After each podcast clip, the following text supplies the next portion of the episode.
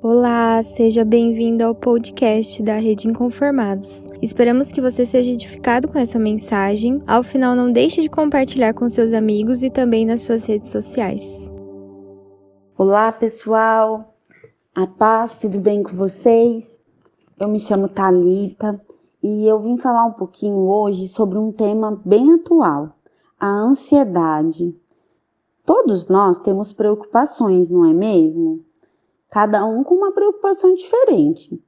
Os que têm filhos, em preocupação de cuidar dos filhos, os que ainda não têm, preocupação de ter um casamento, os que têm um emprego, a preocupação de permanecerem no emprego, os que ainda não têm, a busca pelo emprego. E dessa forma, nós vamos vivendo uma vida pensativa, né? Ansiosa em saber quais serão os resultados. Mas aquele famoso ditado que diz o futuro a Deus pertence é completamente verdadeiro. E dessa forma, nós temos que entender que algumas pessoas sofrem um pouco mais e outras um pouco menos.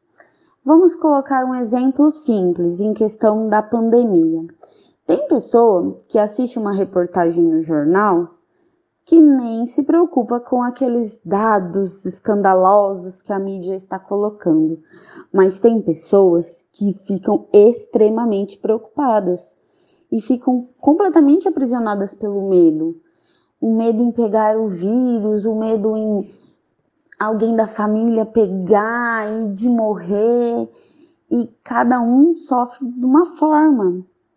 E dessa forma que eu gostaria de trazer para vocês uma arma completamente poderosa. Primeira, a oração. E segunda, a palavra do Senhor. Meu, isso aqui é uma luva de boxe poderosa. Deus colocou ela aqui, ó, para ser realmente a minha espada, para ser a sua espada. Então vamos usar ela mesmo, sabe? Não deixa ela lá pegando pó na sua mesa, na sua estante. Usa ela. Ela vai falar com você poderosamente. Eu vou trazer para nós alguns versículos que falam sobre a ansiedade, né? Um deles já é uma exortação de cara, que é em Lucas 12, capítulo 12, né, versículo 26, 25 e 26. Quem de vocês, por mais que se preocupe, pode acrescentar uma hora que seja no seu dia? Será que seu dia pode ter 25 horas? Ou 26? Visto que vocês não podem sequer fazer uma coisa tão pequena dessas, por que se preocupam com o restante? Olha que exortação o Senhor nos dá né, aqui em Lucas. É, nós não temos como ter controle das coisas. E por que a gente sofre? Por que a gente se anseia tanto assim, né? Porque eu acho que às vezes, involuntariamente, a gente limita o poder do Senhor, sabe? Eu mesmo passei por uma situação dessa esses dias, achando que uma determinada situação ia ficar sob controle em tal lugar. Se fosse para outro lugar, ah, eu acho que não iria dar tão certo. Mas, gente, Deus cuida de nós em qualquer lugar. Você pode estar na beira de um rio ou você pode estar andando de carro na rua. Deus está nos livrando de acidentes, está nos livrando da seta de Satanás. Jesus pagou um alto preço por nós. Você acha que a, a sua vida é pequena? Se eu e você fôssemos pequenos, fôssemos insignificantes, você acha que Jesus morreria por nós? Ele fez isso para que nós venhamos ter vida e vida em abundância, não escravidão nos sentimentos. Eu falo isso porque eu sofro com ansiedade às vezes, mas eu consegui entender que tem para onde eu correr, sabe? Que eu tenho um, refúgio que traz para mim conforto e me mostra, igual fala em Pedro, né, em 1 Pedro 5,7, lancem sobre ele toda a sua ansiedade, porque ele tem cuidado de vocês. Se a gente parar para analisar quanto que Deus cuida de nós no nosso dia, sabe? Só o fato de você acordar e abrir os seus olhos já é a maior bênção do dia. Então, nós precisamos aprender a ser mais gratos. Às vezes a gente vive pensando muito no futuro, pensando quando a pandemia passar, quando eu tiver um emprego, quando eu tiver um carro, quando eu tiver um filho, quando eu tiver o casamento que vem antes do filho, no caso, né? e prestem muita atenção nesse, nesse detalhe, tá? Casamento vem antes do filho. E às vezes a gente fica só pensando quando as coisas vão acontecer e a gente não vivencia o agora, sabe? Que é o presente que Deus nos deu. Então aprenda a viver o teu presente, né? Aprenda a dar graças ao Senhor a todo instante, mesmo na dificuldade. Porque igual fala, né, em Mateus 11, 28, venham a mim todos os que estão cansados e sobrecarregados, e eu os darei descanso. Então, se você está com ansiedade, está cansado, está com estresse, né? Vai para o seu quarto, ajoelha e ora, clama ao Senhor para que Ele te dê um renovo, sabe?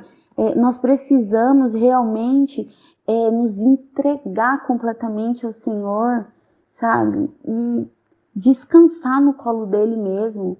Imagina que vocês estão deitando no colo do seu pai. Aprenda a receber os carinhos do Senhor na sua vida. Que todas as diversidades que surgirem, vocês irão vencer. Né? Igual também fala em Filipenses 4, versículos 6 e 7. Não andem ansiosos por coisa alguma, mas em tudo orem e supliquem com ação de graças.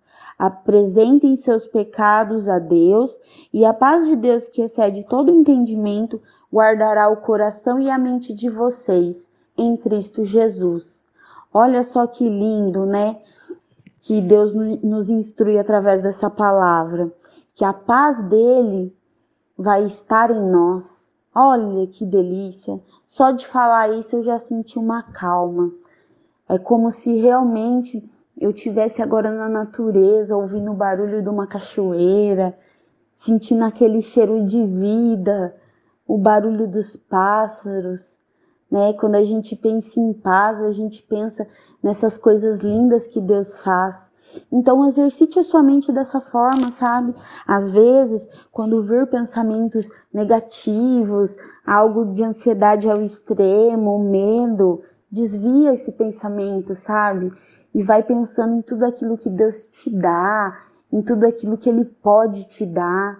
E dessa forma você vai conversando com Jesus, vai se acalmando, porque o verdadeiro amor ele lança fora todo medo né? Então, se você entende que você tem um papaizinho para sentar no colo, chorar e pedir socorro, você passa por qualquer tribulação, sabe? E eu também penso da seguinte forma, que às vezes é, tudo que a gente passa, mesmo que não sejam coisas boas, fazem parte de um processo, sabe?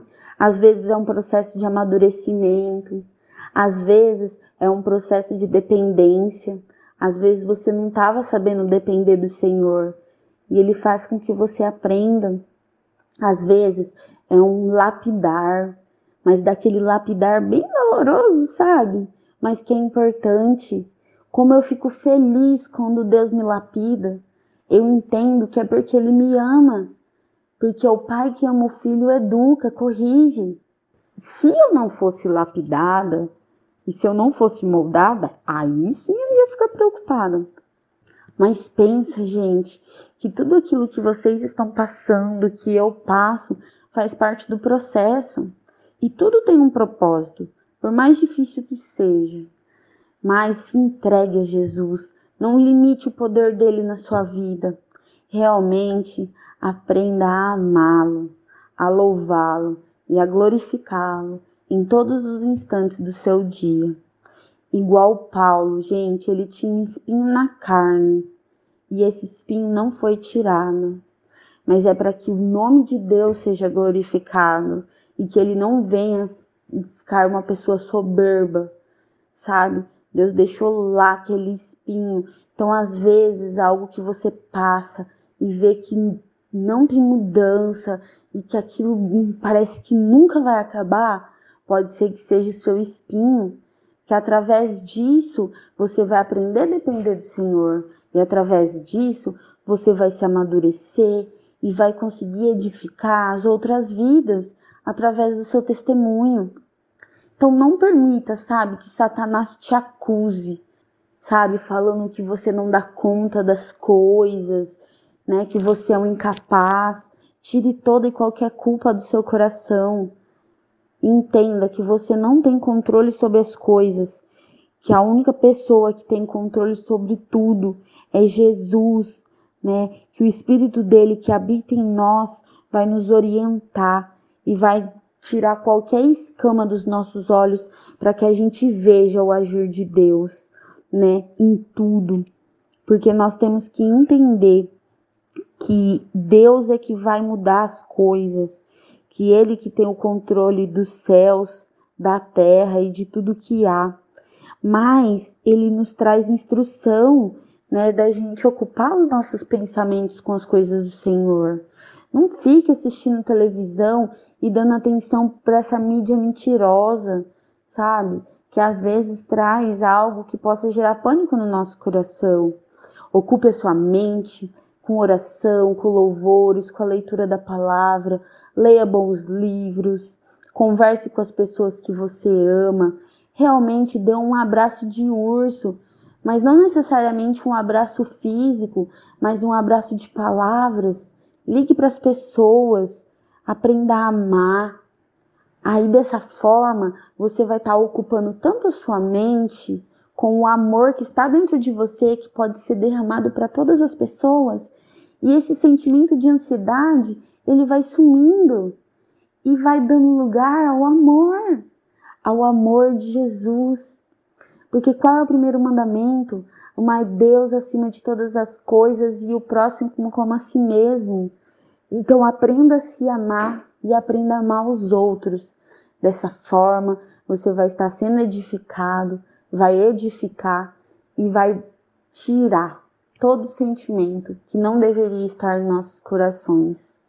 É isso que eu tenho para falar para nós nesse dia. E realmente, sabe, desejar que essa palavra tenha te edificado, como ela está me edificando, e que nós possamos, em unidade, viver todos os planos que o Senhor tem para nossas vidas, derramar esse amor lindo que Ele nos dá e viver os planos dele.